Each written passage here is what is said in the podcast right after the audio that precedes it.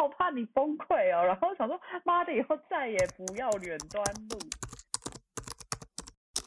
嘿，这里是谈话恋情，我是关关。人生好像难免会有卡关的时候，这里会有许多朋友的生活闲聊，说不定今天的谈话里会有你能带走的一些有趣小事或启发。那我们开始喽。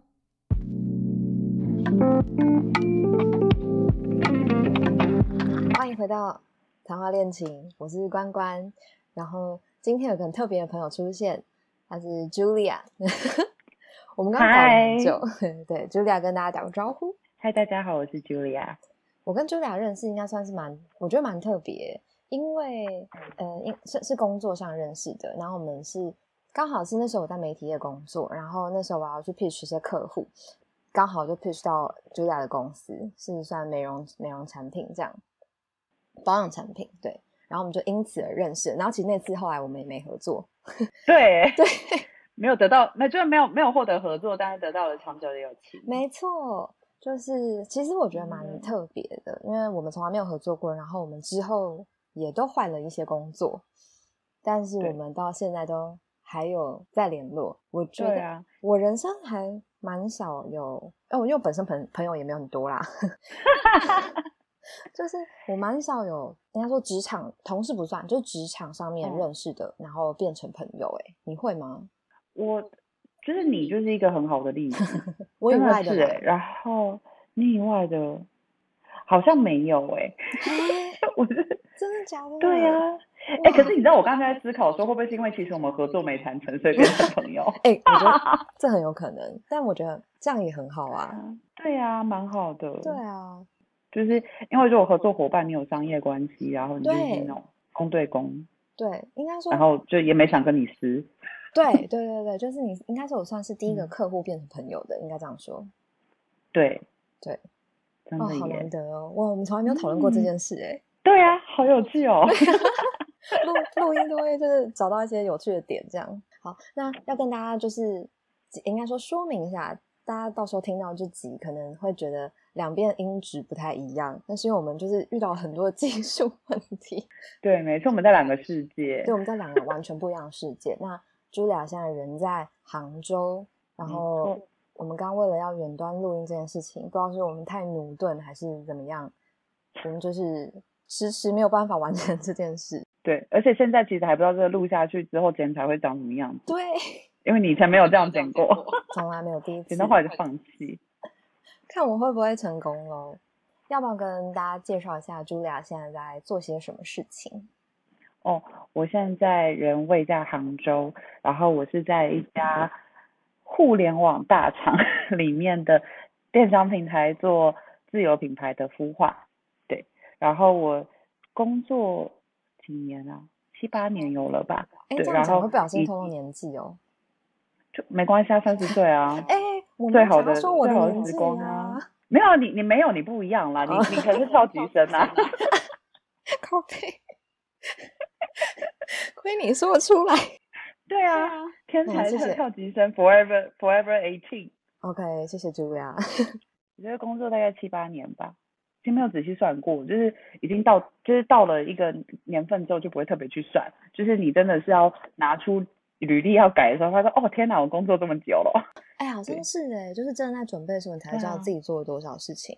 你是从嗯嗯，哎，可以讲上一段经历吗？就是你是哦，可以啊，可以啊。广告公司对，就是 Julia 本来是从台湾的奥美，然后后来到了深圳的奥美，深圳的奥美，对对，然后从奥美到现在的互联网公司，对。然后我觉得你还蛮有勇气的，因为真的 对啊。对啊，因为你现在到那边是大概两年嘛。对，刚满两年。你怎么会有那个勇气想要去啊？就是我觉得勇气其实还可以再往前讲一段，因为我们两个第一次认识的时候是我在小的甲方，然后当然我那时候在那个甲方待了两年之后，我就跳到澳美。然后其实我那时候做这个决定的时候，大家觉得我莫名其妙，就是谁要从甲方跳到乙方？嗯嗯嗯，对，那个时候就是觉得说你做 PR，然后都没有去过那一种公关公司磨练。就会觉得自己好像很不扎实，然后后来为什么从台湾到深圳呢，就是因为我是土生土长台北人，就是从念书，然后小时候考运比较好，就连大学都留在台北，然后工作也都在台北，然后我就觉得天哪，我人生这辈子就要被困在台北了吗？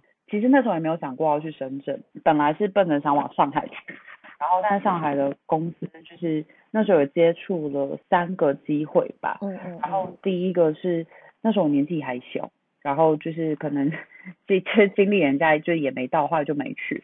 然后第二次是因为我有个朋友在上海就开了一家比特币的 communications 的 consulting agency，然后他想要找我跟他一起去工作，但那时候台湾澳美的老板不愿意放我，然后他就说希望我能够就是跟他一起把团队建立完成，就是做好一个交接，然后接下来我要去哪里他都会支持我。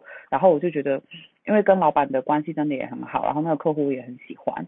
所以我就真的就留了半年，然后本来那时候留了半年，他想说哈，还是不是这样待在台湾啊，好像也不错啊。而且那时候我老板开始在 push 我说，哎，你是不是要找工作了？然后对啊，后来就被就被推出去。然后那时候本来还有一个上海的 branding agency 跟在深圳的那个奥美在选，因为 branding agency 其实也是奥美集团里面其中一个，只是它不算是奥美这个公司。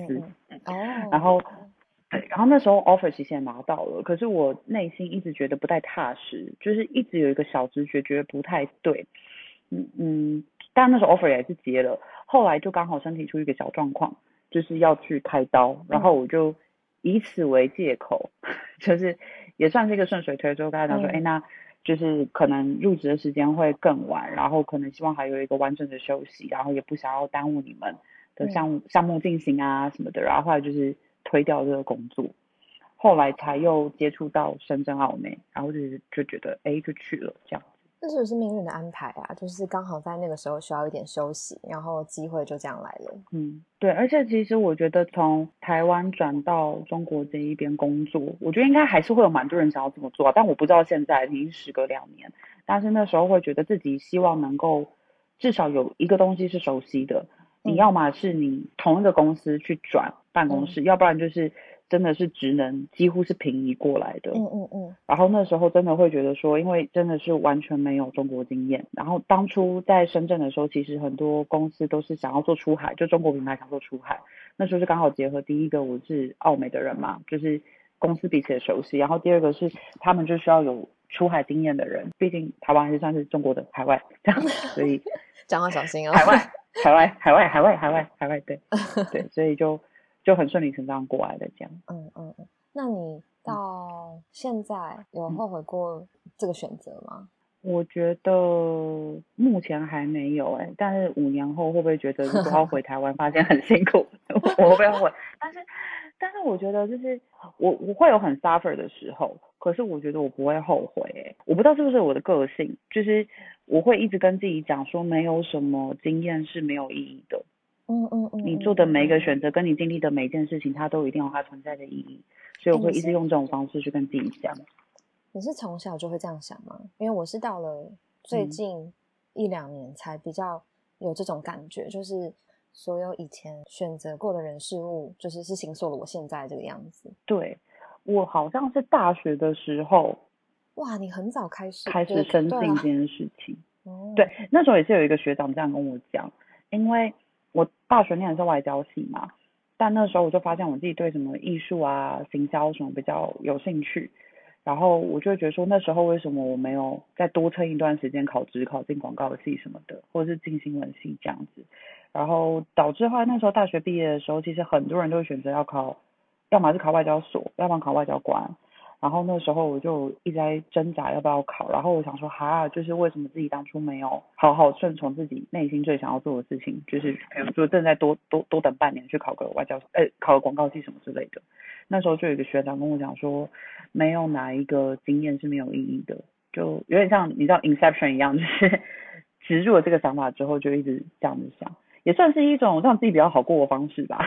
就不要后悔，因为好像是对，因为很多事情就是逝者已矣，来者可追。没错，而且我觉得是你永远没有办法去揣测，你没有选择那条路到底是会比较好，还是比较不会好。嗯，所以其实像像像连接到现在换来互联网，因为其实那时候要从澳美离开的时候，大家就会提醒你说啊，你要去找一个资源多、预算多的甲方啊，你会过得比较。舒服啊，然后也比较容易做出成绩来。然后我来的这一个地方，因为它其实是要在电商平台里面做一个自有品牌，那那个自有品牌其实跟一般的电商思维不太一样，因为电商思维其实都是搭一个厂，然后去招商，叫甲方来这边卖货，然后只要把人给引进来，它其实一个空手套白狼的概念，就搭了一个厂让大家来买。可是像在自有品牌要长在这样子的业务里面，其实是会有点困难的，因为那些做电商平台习惯的人，他们并不知道打磨一个商品是要花多少的力气。然后如果我今天要在我的电商平台搞一波行销活动，我可以直接从就是呃品牌方那边要钱，你甚至不需要从自己的肚兜里面掏钱出来。可是现在做自有品牌，就是每分钱都要自己花。没错，跟大家就是解释举例好了，就是有点像是在 Momo 里面。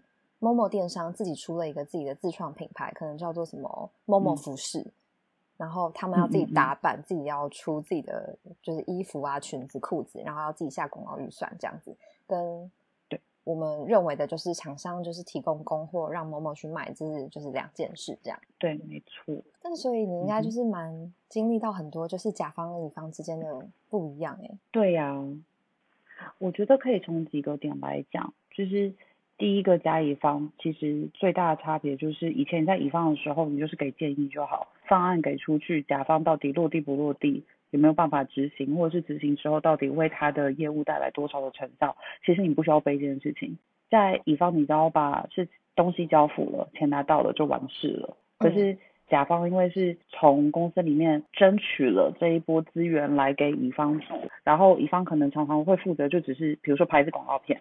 然后出一波海报，但是就是这些其实都是你要去拿到一个结果的筹码，所以你又要在内部你要去证明说你花的这波钱到底为你的呃拿到的结果带来多少的力量，就 ROI 的概念嘛。嗯嗯嗯，没错。所以你变成就是真的花钱的那个人，就其实压力蛮大的。现在的甲方跟当时在台湾的甲方的时候有不一样吗？哎，都一样，没什么预算。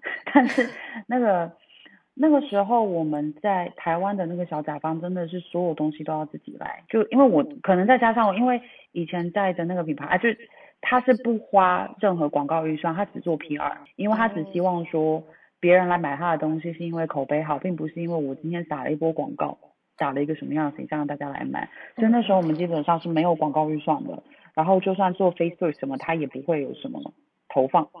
但是以前在那个小甲方的时候，因为不太会涉及太多复杂的东西，因为我以前做的就是 PR，然后我纯粹的就是要跟编辑打好关系，然后真的会花钱的时候，其实就是要么是要印什么传单啦，然后要不然就是办记者会，嗯，这一类的。可是像现在你会涉及到说一些媒体的投放，嗯，然后你可能要拍片。什么之类，那些都是以前在台湾的小甲方没有经历过的，感觉是规模跟组织的一些结构都不太一样，所以做内容也不尽相同。刚进来就是现在这个工作比较震撼的是，因为以前在澳美的时候，客户随随便便就是几十几百万，然后就说，哎，我要拍一个什么样的片子，我要一个什么样的创意。可是现在在这一边，我可能要请供应商拍片子，现在我预算只有两千块，我在拍什么？人民币，人民币，两千块人民币。对，但是我以为你以你们公司的等级跟规模，应该会是甚至多一个零的那一种哎。哦，可是就是看，因为像我现在做的比较多，还是那种基础建设的东西，还没有到高举高打，就是要做一个大 campaign 的那一种影片。然后我可能是要讲一个商品的影片。就是要介绍它的卖点或什么的，然后所以那时候我才认识到说，哇，原来两千块也可以拍一支片呢，就是有一种格格落入凡间。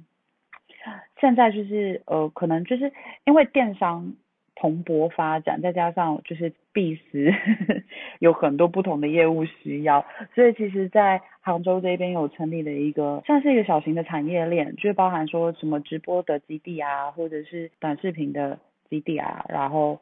就是会有很多小型的那种公司，然后他们就有点像是流水线的一样，就是他们会有一波自己的 production team，所谓写脚本的 team，策划 team，然后跟他们会有模特，这样子形成一个 studio 一个公司，然后来接我们公司的案子，或者是其他公司的案子这样。哦，所以其实是上游到下游，就是他嗯们已经创完了这样子，嗯然后单价有对就也可以比较便宜一些。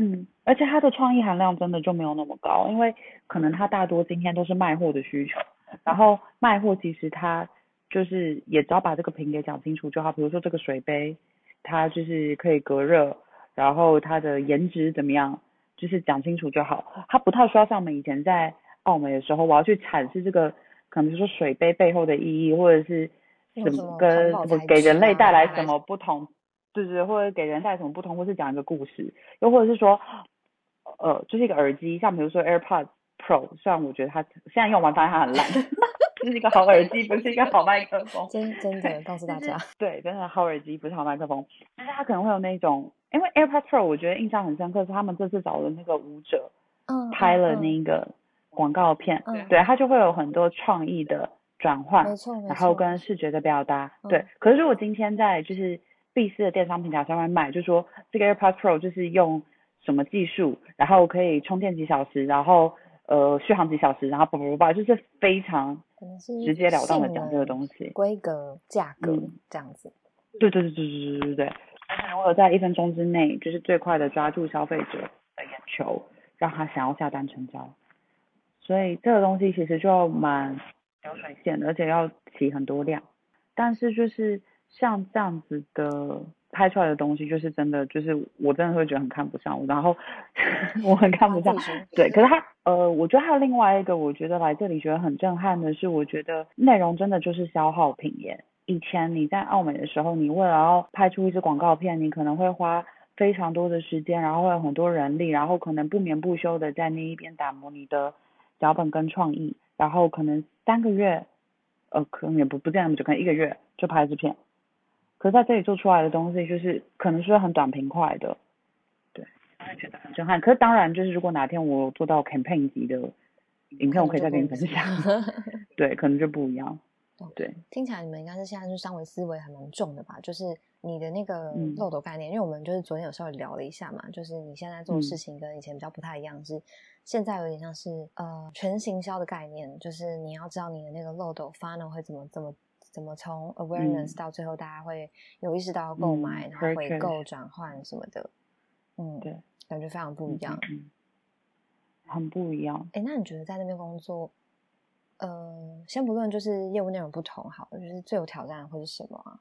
文化吗？还是我觉得，我觉得真的是文化，文化可以分成就是沟通的方式，跟你如何理解别人的行为，跟别人如何理解你的行为。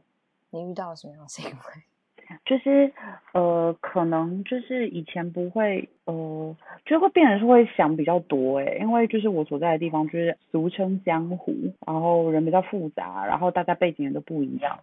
那可能有时候他讲出一句话，可能你认为是这个意思，但其实他并不是那个意思。是直接吗？我这个是有时候也不是直接，就是就比如说我们公司文化就会很倡导说直接、年轻、straightforward，就是什么事情都直接拿出来讲，该怼就怼，就是怼就是 diss 别人。哦台湾现在会讲 diss 吗？会对。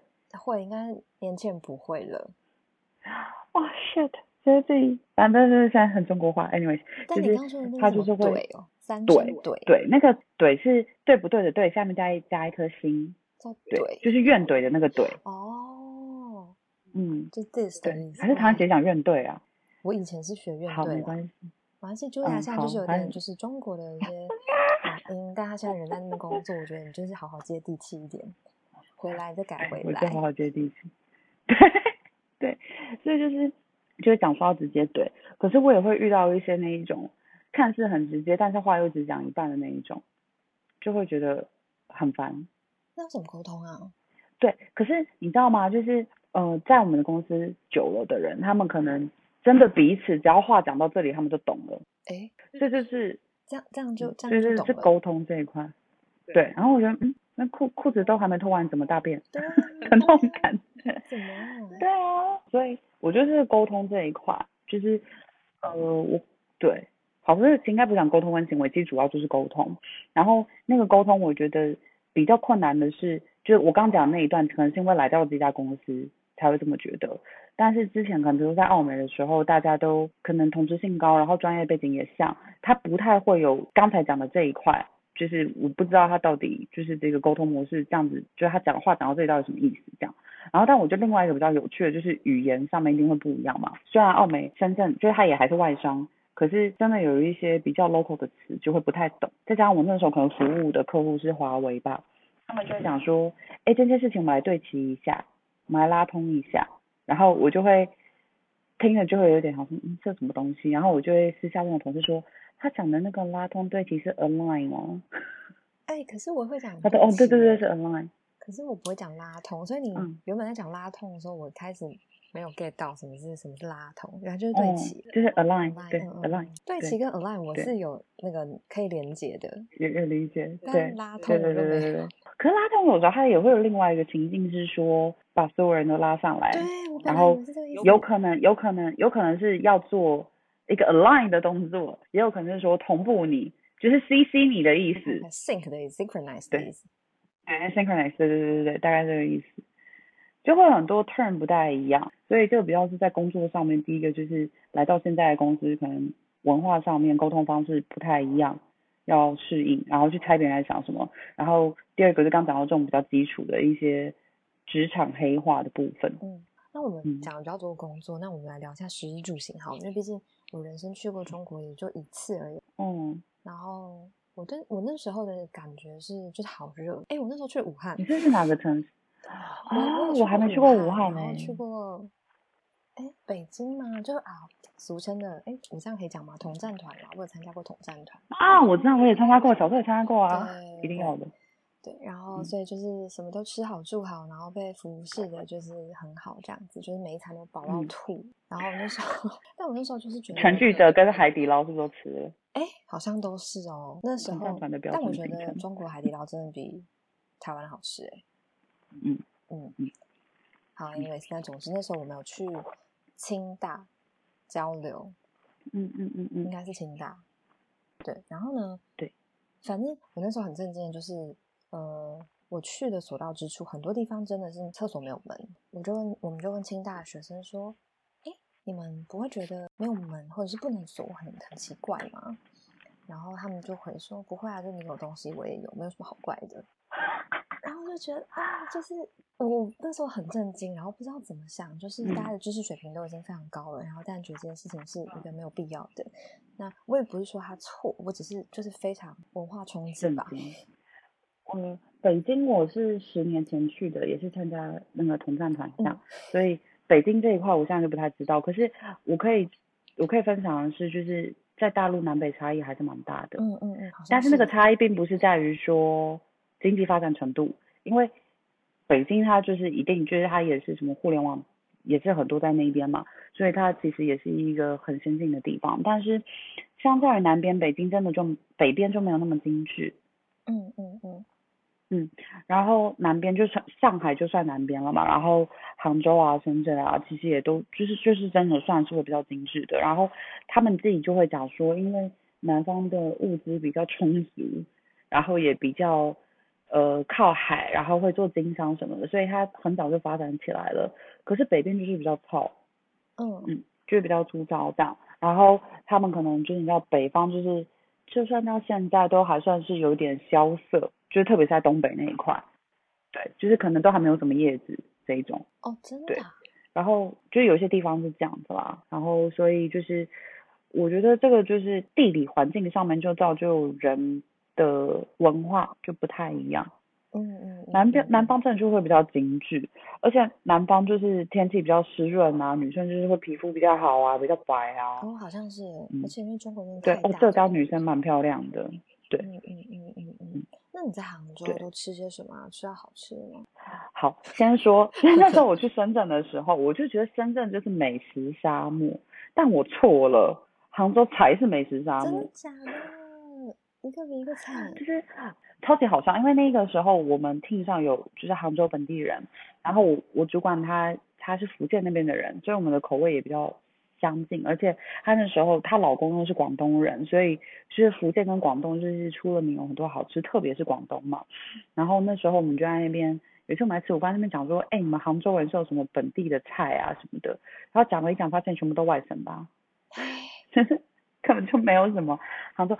可是杭州这一边苏杭一带，就是会都会吃面食，嗯，就那种什么呃油泼面啊，诶是油泼面吗？完了，就是这个这个知识我没有积攒的很多，就是对，就是就某种就是，可是他们就比如说那种什么虾子的那一种什么葱油面什么的，哇，这样我功课真的做的太足了。哎，不是，因为真的就是真的让人没有什么期待，你知道吗？重点是就是有一次超好笑，我有一个朋友从深圳来找我，台湾人，他那时候说，哎，那杭州你安排带我去吃个 brunch 好吧？我说吃 brunch，西餐在在在杭州吃 CP 值超低的呢。他说，可是不是离上海近吗？我说，就算我们就在上海隔壁，还是差很多。哦，我觉得那个差别是来自于说，杭地杭州虽然现在它其实算是新一线城市，可是它还是没有那么西化，可能以前外国人也比较不不会那么多，所以就也没有那一个需求。嗯嗯嗯。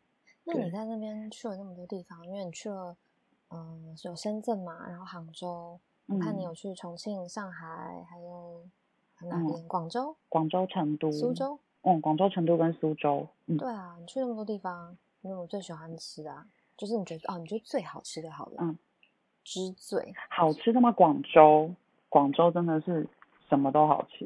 就是在中国这边有一个 app 叫大众点评，它就有点像 Google 的评 Google Maps 的评论，就是人们可以上去就是留说哦这个东西怎么好吃，它打分什么的。然后通常在就是其他城市旅行，我都会特别看一下大众点评，如果就是会觉得比较安全感。可是，在广州，你真的就是随便一个东随便一个店走进去，都会觉得哇好吃很好吃哎、哇！对，就是真的不太需要挑，嗯，嗯就踩雷率很低。哦，就像我们看到那个 Google Maps 打开，就是一定要找四星以嗯上的概念。广州可能随处对都四星重点是又很便宜，啊？真的吗？嗯，跟嗯跟哪就里比是是便宜的？跟深圳比，然后跟上海比，跟杭州比也算便宜，嗯，然后重庆也很好吃，重庆重庆很辣欸非常的好吃，而且可是重庆的辣它是有层次的，就是然后成都的辣就是辣，辣，可是重庆的辣是有层次的辣。你你你没有办法做那个吃播或者是美食美食部落客评论家对，啊，会吗？就是有层次，这不是很有水平的一种 想法，就是有层 就是它会有那一种香，它会有香，它会有一个香气。好可是成都的辣就是辣，平的，很纯的辣，对就是嗯纯纯辣，而且真的很辣。然后超级好笑是那时候我刚好五一去那个重庆跟成都嘛，然后那时候重庆去的时候已经很热了，然后我们就想要去吃他们的火锅。到了一家火锅店，他们就说：“哎、你们就坐外面。”这样我说：“啊，这么热，在路边吃？”他说：“相信我，绝对比在里面吃还要凉，真的，真的就比较凉。”因为通对风啊。然后我我要讲不是这个，对，通风。然后可是另外讲，我觉得很好笑，是因为我们是一群七个女生去这样，然后在呃成都或者是重庆那边吃啊，他们会配一个东西叫豆奶，就很像那个什么统一蜜豆奶那个豆奶，然后这边这边叫唯一这样，然后唯一它就一罐一罐就是那种玻璃装，很像那种可乐或者是那种啤酒。我们那时候吃完，我们桌上就是十几支豆奶的瓶子，就很像，对，就很，你知道那个画面有多荒谬？因为它就很像热炒店上面满满的台啤这样，对。但我们喝的是豆奶，而且我们 我们这群台湾女生，然后就跟那个老板说，可以给我们微微辣吗？他说没有微微辣，微辣就已经算是给你们不错的。我说哦，好好好，微辣可以，你们把豆奶当台啤在喝了。对啊，超超荒谬。可是如果有好吃的东西，就是还不错啦。如果就是至少在广州、嗯或是你所到之处有些好的，可是其实我最喜欢杭州诶、哦，真的怎么说？风景好，风景好，而且离山蛮近的。因为我蛮，我不知道是不是年纪到了，我还蛮喜欢山的。你不是说你今年有个目标是要多爬山？对啊，你有在爬吗？因为有啦有啦，一月的时候我还有去爬那个要手脚并用的山，这样哦，那像五月喽。对有。哎呀，因为我跟你讲，爬山这件事情呢，就是不是那种要装备的，就是多亲近山也不哦，错啊。对，就亲近山，嗯好啦，我也是这个路线。我本人是没有对办法啊爬太多山的，对啊，老了膝盖不好了，对我大概来回三小时是我的极限。极限真的是极限的。对啊，哎，那那个对娱乐嘞，在那边娱乐吗？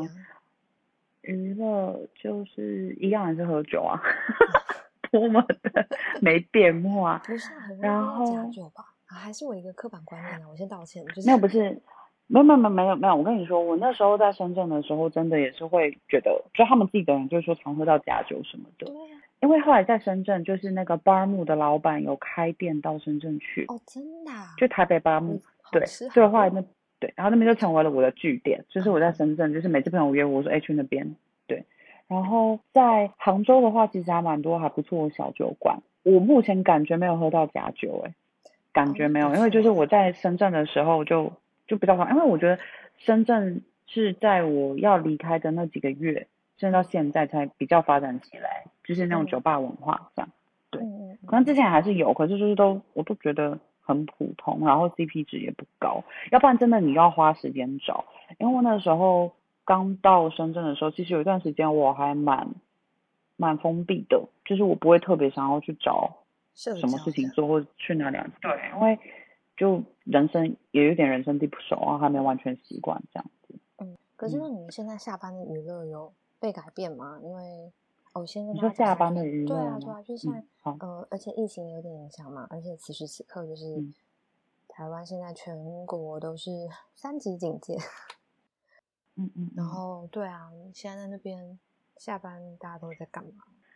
嗯，我下班真的蛮多时间就是在家，回家，要不然就是会跟同事或者是这个，或者是跟我主管去公司旁边喝两杯，因为很荒谬是，就像我今天其实大概是吃完饭从公司旁边要回家，大概九点多，嗯，我叫车我排队第一百多号诶、然后我就想说，必斯的人是有多爱上班。哦，好惊人哦！可是也有可能是因为就是九点以后你可以就是打车公司出钱，所以可能有些人就会觉得说，哎，那就是做到八点半，然后我觉得，哎，那我再多坐半个小时，我就可以免费打车回家这样，所以就变成是九点到十点之间会成为一个打打车的高峰期。对，这样他会觉得我很悲哀啊，就在这里就没有什么娱乐这样。还好吧，就是看起来蛮爱喝酒的啊。没有，可是后来就还蛮常自己在家喝的。我觉得嗯这样蛮蛮有生活感吧。哦哦，讲到生活感这件事情，因为我觉得 Julia 是一个蛮有生活仪式的人，然后嗯就你会把你家打打扮的，就是漂漂亮亮的，然后你也选了一嗯个、有阳台吧？我记得你家是不是有阳台？不是阳台，它是大的落地窗。哦，落地窗，落地窗，对，就是有嗯大片落地窗啊，然后空间算比较大，就比较舒适一些。嗯，然后你还养了一群的植物，对，宝宝们，对我觉得。就是因为你的工作也算是，我觉得我们两个有点像的，就是我们都还蛮女性坚强的，嗯，所以就是上班很认真，然后何况是你，你们那边竞争那么激烈，所以我觉得下班要好好过人生是一个蛮 重要的条件。对，所以就是我我每天就是早上起来就会朝我的宝宝们喷水，然后就会内心跟他们对话说：“哇，你们长得好可爱哦。”然后天 天哪，你邻居搞不然后好觉得你很奇怪，就是明明就没有人，然后每天都听到你一个人自己在那边自言自语。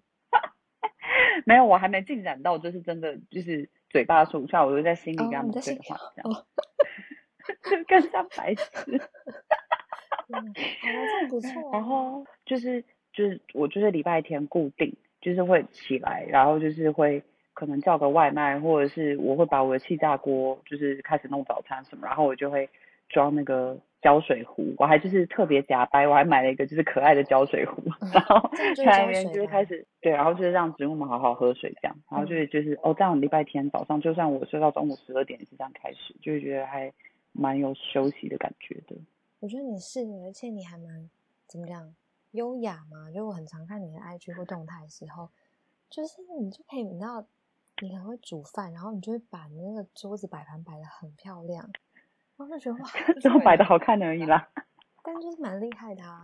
而且你之前嗯不是还会，你假日有空，之前疫情还没起来的时候，你会去跳舞，嗯，对，嗯，现在其实也还是会，就是可以了吗？呃，现在可以，现在可以。其实中国现在这边蛮正常的，就杭州这边蛮可恶！然后我们现在真的，我让你们真的经历一下才知道自由的美好啦。哎你们你们这样，如果是我们台湾人，嗯，对，你们可以再感受一下，就是何谓自由的美好。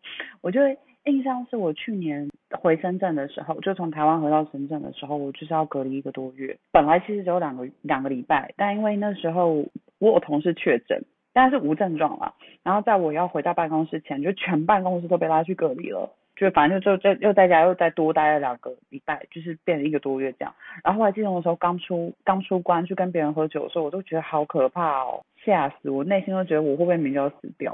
哎，那你在家的一个月都经历了些什么？就是你都做什么事啊？除了工作之外，可以分享给我们。现在此时此刻都关在家，没有办法出门。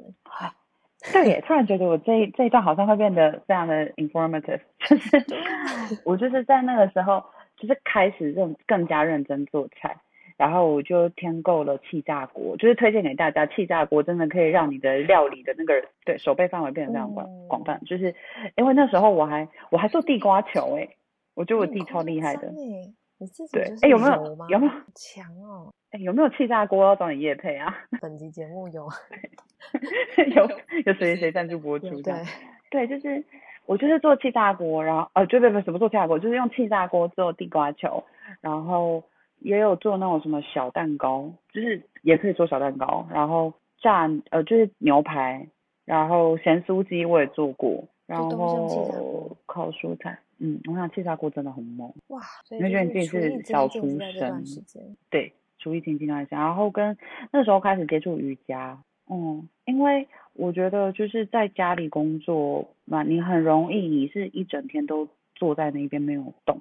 然后，但是我觉得就是除了坐在那边没有，虽然你是都坐在那边没有动，但你心其实很容易浮躁。嗯，所以就是瑜伽啊、冥想啊什么，你真的可以让呼吸调节过来。因为我觉得我是这一两年开始意识到呼吸这件事情。我跟你讲，就年纪大了，不是不是真的，就是 因为。我我的意思并不是说我呼吸困难还是什么，不是，我是，我也不是意思。我的意思是，我们会开始在意身体的平衡，或者心理上平衡。我觉得好像都是因为我们经历到某种人人生的状态了，才会回来嗯检视自己。我自己觉得是这样啦。对，对啊，应该是吧。对，对呀，真的，因为我觉得就是呼吸有调节过来，你整个人的状态会比较对。我觉得我生活仪式感倒没那么重。加上，嗯，刚刚有说到，就是奴性很坚强嘛，所以我觉得忘记下班，因为我的所有状态我都可以在我的书桌前完成，我就会一整天都在工作，工作到，哎，我发现已经晚上九点了，才会意识到说，哦，好像忘了吃晚餐呢，然后忘了去上厕所，忘了喝水，嗯，然后一整天都在这里。所以我觉得在家工作，其实你更需要去，你甚至设个闹钟都好。就是你对时间的掌握一定要有很有意识，真的哎，要不然你真的都关在同一个空间里面，然后又都一直处于工作，除非你真的是 born to work，要不然这就不好说了。对对对了，但就是会会蛮会蛮累的，嗯嗯，而且很容易失衡。对，真的，我就是现在非常期待你们大家就是可以出门的那一天，你一定要跟我分享你遇到人是什么感觉。好像可以，因为现在就是因为我在台北嘛，然后现在台北就是完全空城，就我有看到那个黑色的照片，觉得很酷。我觉得也不错的是，大家自主性蛮蛮强的，就是我们有点像自主封城概念。对呀，这点真的很值得鼓励耶，我觉得很酷哎，就是台湾身为台湾人骄傲，真的超骄傲，因为我不知道我自己就是隔岸观火，但我自己还是觉得。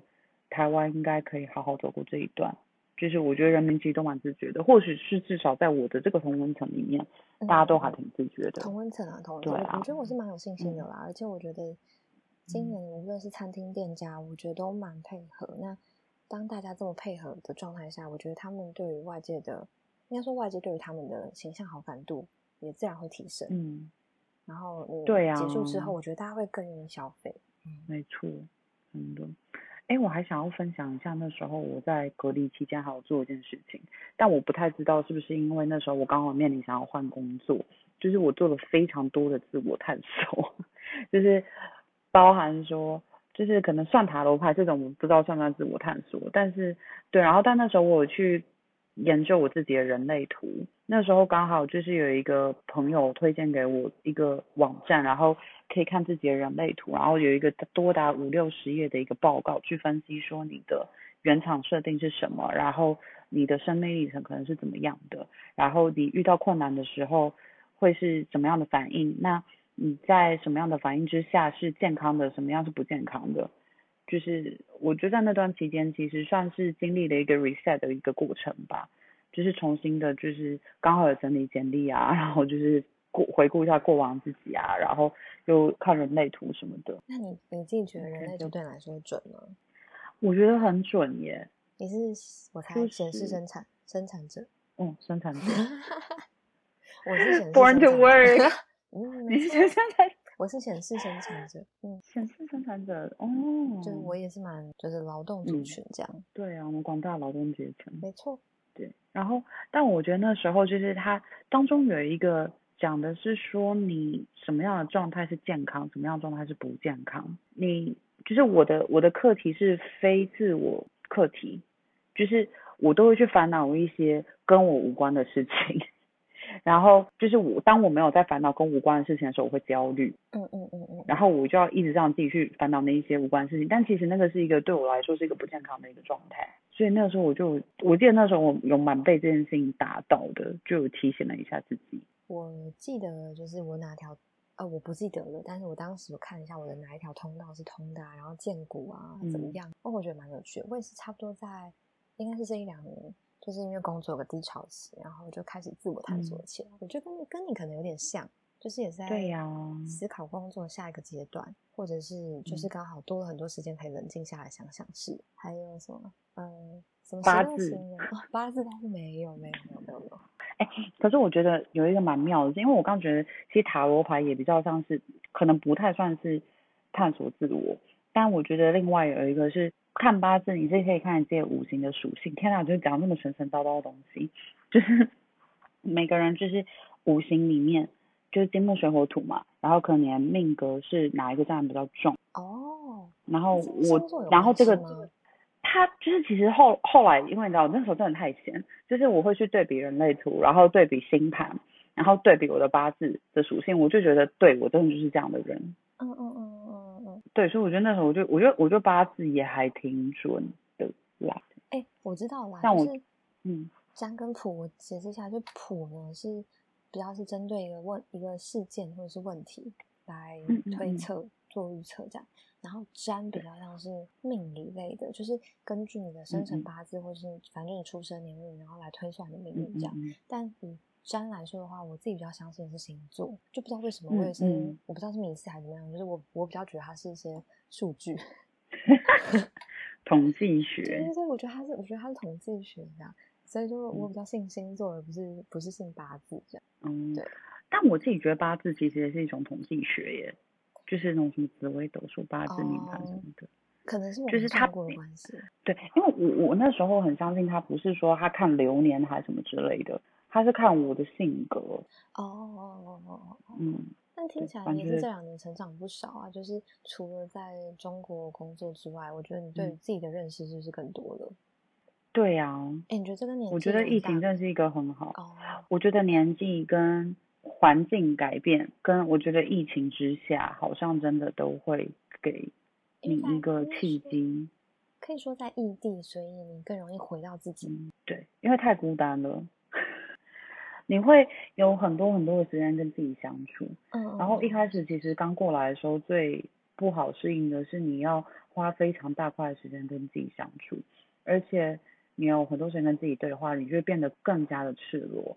因为以前在台北的时候，你周末有时候你就是你真的不用担心周末不会没事做，可是当你到异地的时候，你可能自己的生活圈都还没建立起来，然后你还在让自己。整理自己的能量，适适应这个新的环境，你可能也不是一个很好的想要跟人家 social 的一个模式之下，你就会常常要自己跟自己相处，嗯，而自己跟自己讲话，嗯，然后要跟植物说话，对，要跟植物说话，对，真的就是这样子，所以就是我觉得异地应该也是一个蛮大的帮助。哎，那你对自己今年有没有什么目标啊？我觉得就是。呃，一样也是身心灵平衡这平衡这件事情。天哪，我是对，老然后今天后来在讲一些有的没的，糟糕了，老女人才会讲身心身心灵平 衡嘛收回那一句话。对我，嗯，我想一下，就当然身心灵平衡这件事情还是蛮重要，然后我还是希望自己是个有趣的人吧，哦，你是吧？就我不要都是啊只有，可是就是很怕自己都只有工作这件事情，就才不会呢，蛮害怕的。设一个，就是你出生地标放在你的手上，好不好？对呀、可是呢，就是对嗯一些小事，Julia Julia 最近是刺青，然后他就把嗯那个他出生的地点的那个经度纬度刺在他的手臂上。嗯对，没错，就是一样，也就是用到那个词，就是原厂设定。因为人类图的一个概念就是说，每个人出生的时候都有一个原厂设定。嗯嗯嗯，然后我就会想要跟自己讲说，就是不管离家多远，然后遇到什么不同的挑战，你可能会有很多事情让你去怀疑自己的决定，或甚至怀疑自己这个人。嗯嗯嗯，但你就是要记得自己是就是最好的原厂设定。嗯嗯嗯。然后另外，我觉得还有一个对，然后我觉得还有个目标就是希望可以更不在乎别人的眼光吧。哦，这蛮重并要的并。不是说，嗯，我觉得，我应该之前我跟你讲说，就是我我可能以前在台湾的时候，或是在澳门的时候，我根本就不会去特别意识到说我好像有点在意别人的眼光，嗯因为因为大家都还蛮像的，你就不太会有不顺的时候。但是我来现在这个公司就还蛮常遇到一些不顺，然后我就不知道为什么，我就会觉得说啊，是不是因为别人讨厌我，嗯，或者是跨挖觉得做不博，好。嗯，对对对。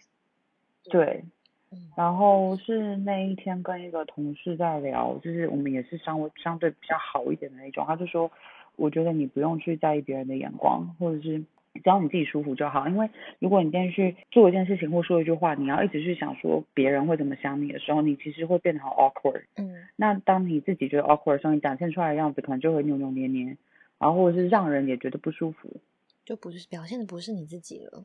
对，嗯。他就说你就是只要你自己舒服，你不要去设想别人会怎么看你。而且通常我们都会对自己标准太高吧，尤其你也是一个还嗯。蛮完美主义的人，就是你会希望就尽嗯。善尽美，所以但我们不可能讨好所有人，所以你要放过你自己。对，没错。然后以及还有另外一件事情是，我觉得来现在这个工作蛮大的一个学习，是因为以前在乙方的时候，你就是要给到甲方一个最专业的建议，所以你要尽可能尽善尽美，你方案一定要打磨到比如说百分之百，嗯至少九十分，你才会给客户。可是，在现在这个工作，常常你可能只有三十分，你就得先跑了。哎，三十分不会太低吗？就啊，这是一个比喻嘛，可能可能可能五六十分吧，我不知道。但因为我今天哦刚好跟我主管聊这个话题，就是很多事情真的就是先做了再说，因为就是在互联网的世界，就是真的变化非常快嘛，而且它并没有一个标准答案，然后用户也是一直不断的在变，所以你要先至少有一些东西出去，你先测试了，嗯。然后你找到一个，哎，好像可能这样子会比较容易成功哦，然后会比较容易好结果哦，就是你才能说服更多人上车跟你一起做。嗯，就是慢慢尝试这样嗯 try and error 的概念。对啊，因为就是这里真的是变化太快了。哦，有一个我很想跟大家分享，就是 昨天我们好像有讲到，就是那个大家可能都会觉得呃没有办法想象中国互联网到底发展有多快。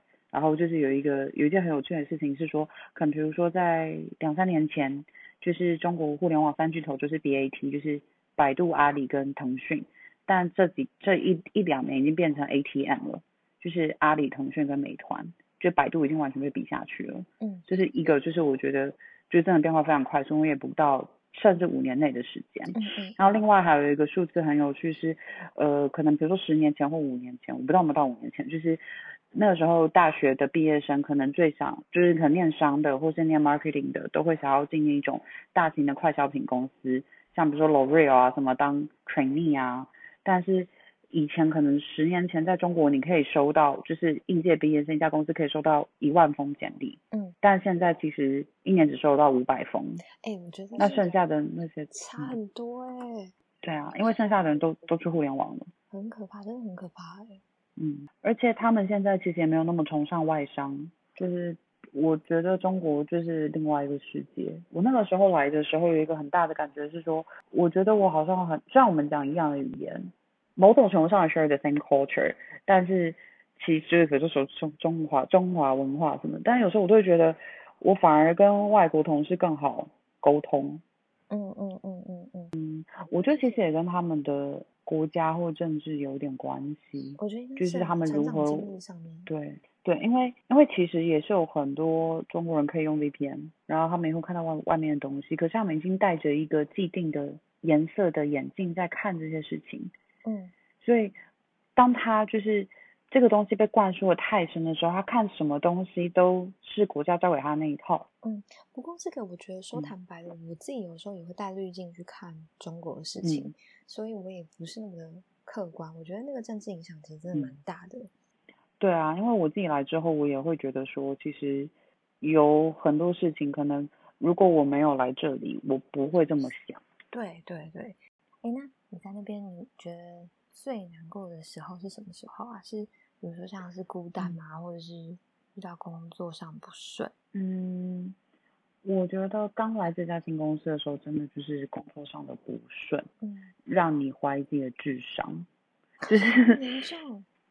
真的会，因为你就会觉得别人，就刚讲不是有讲到说，可能人家对我来说话只讲一半，可是他们彼此就互相了解，我就嗯大概公发小，对，嗯然后就想说，哦，是我的智商不够吗？然后再加上在我现在在在在的这家公司，真的就是很多很优秀的人，嗯嗯然后他们可能就是很多都是做一些什么数据啊，然后什么商业思维就是被训练的很完整，然后所以他们讲话就会有一套很缜密的一个思维逻辑，数据甩出来就这样，嗯嗯，然后三句话讲清楚。可是我可能我以前就是那种比较啰嗦型的，我可能就会花个五六句才会讲完人家三句话的一个东西。嗯数字导向很明确，就是快很准的感觉。对，然后所以就会觉得说啊，天呐，我是不是真的就是跟不上，然后或者是觉得自己很蠢什么的。到现在我觉得就比较好一点，就也比较有办法去 defend 自己。嗯嗯，，对对我觉得不熟都会吧。对，生工作上面是这样子，然后生活上真的就是会很想家，特别是现在这个状态，你多久没回来了？一年两个月。哎，有一年那么久，你一我年没上回来次了。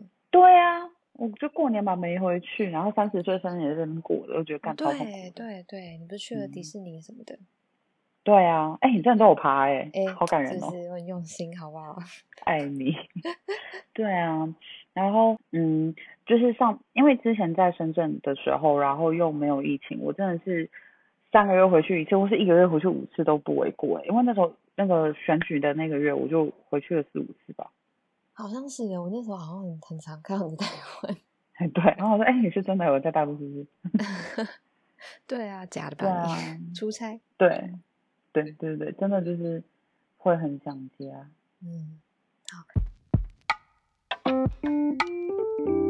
谈话新鲜事，让我们分享最近的好玩新鲜事。哦哦，这这个我想要讲一下，就是有，因为我就觉得我虽然人在这里，但我都还是活在台湾的网络世界里。因为你整个是 VP VPN 之王啊。对啊，我就是永远挂在 Instagram 上啊，然后，然后对，然后就有时候就会有一些梗或者是一些台湾网络上面看到一些很屌的事情，我说啊，好想跟谁分享，或者哎没人懂，真或者有时候就会有一些情况之下，你就会想要报台语才会比较有那个哦，感会觉，扣对对对，嘿，然后就发现哎没人懂，所以 sorry 话到嘴边收回来，这样。真的，你只能就是再用 Instagram 就是回去对。啊，杨大正要生第二个小孩，哦真的这里假谁的 care？嗯，对，哦，杨杨乐多，杨乐多要有弟弟还妹妹，我不知道。那个杨大正是 Julia 的爱人，在那边大 告白烈火支持。唱，请大家支持他。对，好烂哦。哦那我可以分享一个中国的综艺，虽然这不是一个新的节目，但是呃，但我想一下哦，我要分享这个还是分享另一个啊？不然你就两个都讲。好好，因为我觉得中国现在娱乐圈超级兴盛的。我最近非常迷的一个是叫《奇葩说》，啊，奇葩说是道对，《奇葩说》真的超好看，是我集集看到哭诶，我就觉得我这有什么毛病？就是我觉得中国这边的综艺节目很会掌握人的情绪，嗯，然后他也很会包装，因为奇葩说是一个辩论比赛节目，然后他就会有海选各种不同的人进来，然后他认为你有就是有辩才，有就是辩论的潜力，他就会让你进来，对，然后会每一集都会根据一个题目会有正反双方的辩论，然后虽然最近很容易被吐槽说，就是他的那个呃题目都变得很枝微末节。例如说，身为一个独立女性，结婚的时候应不应该收彩礼？收彩礼就有点像是收聘金的那种概念。对对对对，然后就会讨论这种生活题，或者是说，呃，家长群里面疯狂的在吹捧老师，我该不该跟风？哦，就是这一种，对，就是会有很多这种题目。然后，然后像我自己就是 as a 台湾人，我就觉得说，哦，这种东西就是很接很接近生活，很有趣。可是中国这边很多人就说，这个东西也太枝微末节，就是这种小题目，就是就是也没有什么多高高大上的社会价值，哦他们会觉得这个东西太琐碎。对，我也很爱，我觉得这个很直击人性耶。对啊，而且是生活中确实会遇到问题。那当你遇到跟你不一样的思考的时候，你就会觉得，哎，为什么他会这样想？对。所以就是我觉得看奇葩说让我觉得蛮有趣的是，我当初就抱着一个就是学习中国人在想什么的一个心情来去做学习，然后就没想我整个就是沉沉沦呢，超爱，还是急急跟着哭。对，而且而且我觉得就是他里面，因为他会有辩手，然后也会有导师群，然后导师群就是呃五个人，有一个他们这边有一个很有名的呃主持人叫马东。然后有一个哲学教授，有一个经济教授，然后还有蔡康永，嗯，然后以及他们每一集都会请不同，就是可能每几集就会请一个特别来宾，像比如说第七季的开场的女神就是杨幂，哦，然后后面还有一些什么他们那种什么脱口秀演员啊什么去，就是我觉得就是听他们的很多呃 comment。或者是听不同角度立场的激荡，我觉得非常的有趣。那这样看起来，你下班生活其实也没那么无聊，好不好？除了你喝酒跟浇花之外，跟看电视啊，超不错啦。对哦，也会去跳舞，就是我们公司有一个社团是可以跳舞的。上，因为我们公司的那个社团里面，就是跳舞社团有一千多人，我们就被拉到一个群里面，然后就是会发布一些课程讯息，然后你要报名的人就可以去报。然后上周日的时候，就是我们那个大群里面，其实还有一个二十人的小群，因为二十人的小群就是会有一些可能跳舞跳比较久的人，然后他们就想要约练这样。然后那天我就去，就是第一次跟他们去练舞。然后原本有五个，原本报的有五个人，然后有两个女生，三个男生，结果哎，就我一个女生面对三个男生这样。哎，可是也不错啊，这样大家一起练舞，我觉得蛮好的，蛮难得的吧？对，对，我就是在去去完那个练舞局，我就觉得。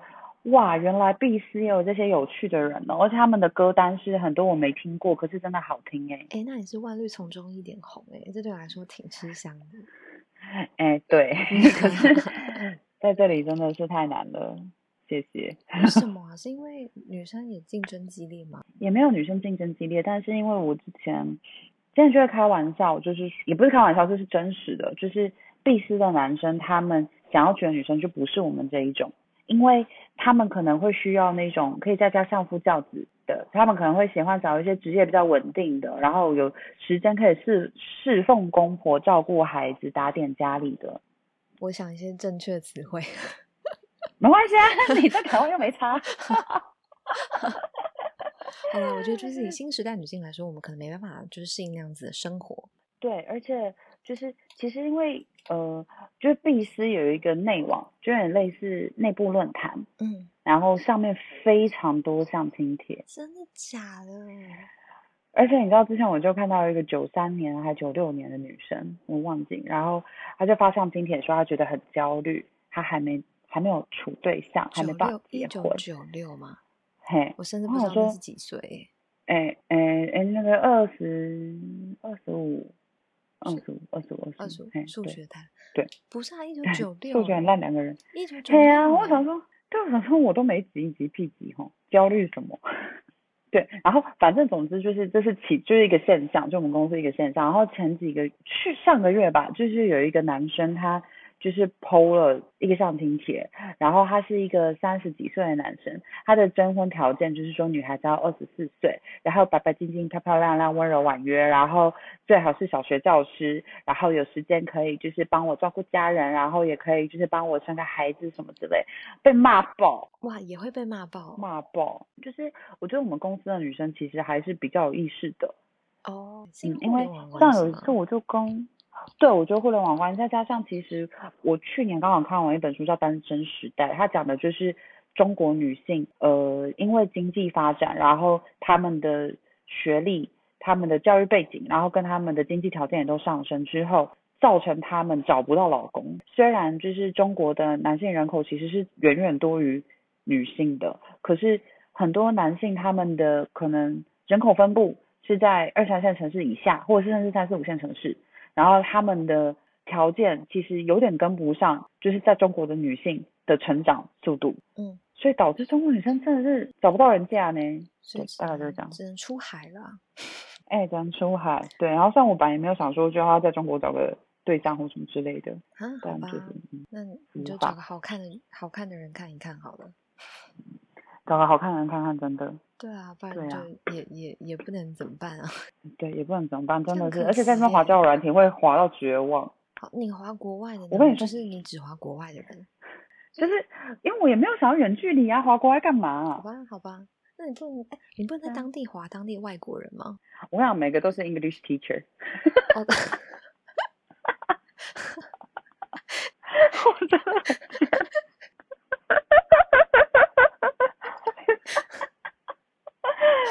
对呀，真的，而且我跟你说，就是中国这个环境真的是绝望到我那时候从深圳第一次回台湾的时候，走在路上，我觉得我以前真的不懂得感恩惜对，这么严重，这么严重，对，就是先姑且不论他们的这这深究条件怎么样，他每个都至少没有味道。哦，所以这件事情很真的很难，是不是？大家真的是味道就是浓郁。我不知道是因为我那时候就是来之前开了一个鼻子的刀，所以觉得这世界上味道很多，还是是因为这边的味道味道真的非常浓厚？突然闻到很多味道哦。对，就是哇，这世界然这么多味道哦！还是因为我以前在台湾都是在广告公司，所以这边女生男生都香香的，也是有可能。那如果是在中国的台湾人呢？好像目前也没有 遇到。好吧，那可能是我个人的问题吧。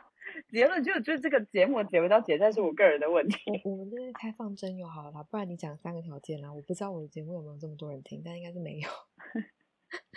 不是，我先跟你讲我多荒谬。我前阵子看《流氓》，不是教大家拜月老那个影片吗？然后我去年，我去年就是过生日不是去迪士尼嘛？那我在排队，然后我就在那边列我的条件，我就按着流氓手把手教的，我就把我的条件列完了，十六条。哎，我的也不少，我的说不定比你多，对不对？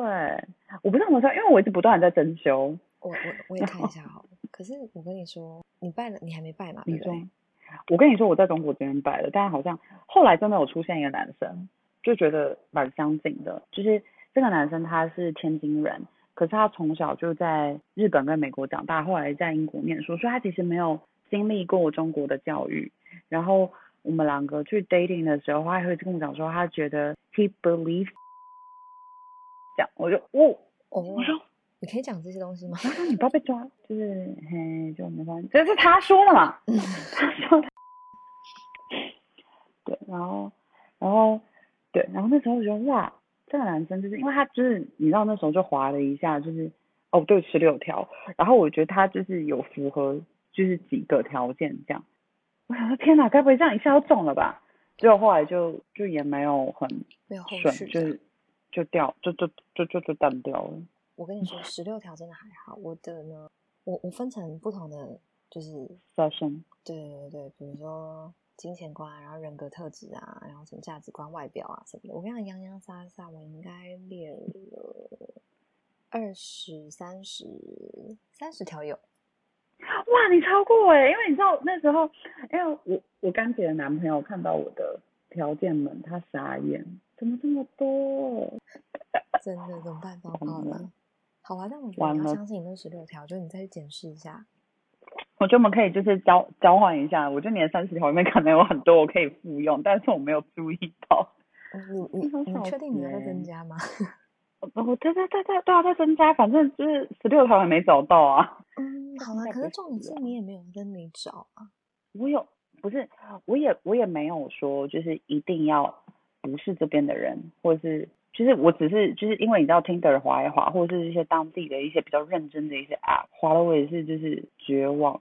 因为这边有一个 dating App，它叫他说，然后他说的其实他每天中午十二点的时候会喂给你二十一个人，然后你就可以去选择喜欢不喜欢。嗯。那如果你们两个互相喜欢的话，女生可以先提问三个问题，让男生回答，然后你可以试男生的回答，决定你们两个要不要开启聊天。所以对。他们回答都让你白眼吗？也没有，就是有几个也是觉得还不错，可是就是聊不下去。我就觉得，我不知道是个年纪的关系，还是我个性，就是我就很不喜欢跟人对，因为十八岁跟三十岁的对话这样，我就是我就觉得没有办法哎，就是就是要通过文字聊天，就觉得好好。我觉得我就觉得我本人比较有趣啊。没有，你文字也蛮有趣的啊。我觉得是还没有遇到啦，还没有遇到啦。对，那因为他们不有趣。我跟你讲，你现在要累积，你在累积你的各种幸运值，还有累积你的那个幸福的指数。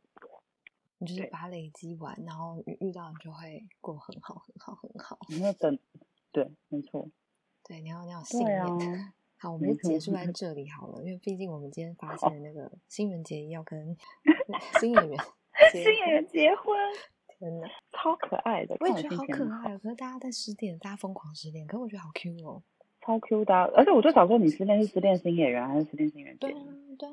好啦，最后给大家一点就是东西可以 take away 好了。就是如果有些人现在是思考想要就是去中国工作的话，你会给他什么样的建议呢？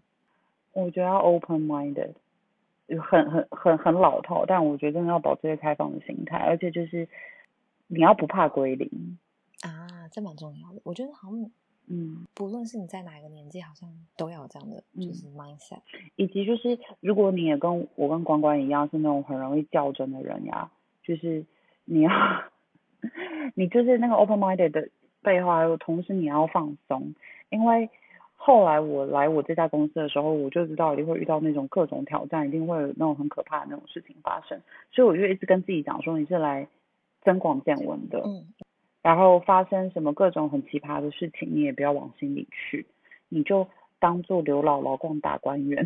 哦，蛮健康心态。对，就是体验人生，这样。就是我发现很多事情，如果你都把它当成体验，然后养成或是抱这个 growing mindset 的话，你就不会觉得那么痛苦。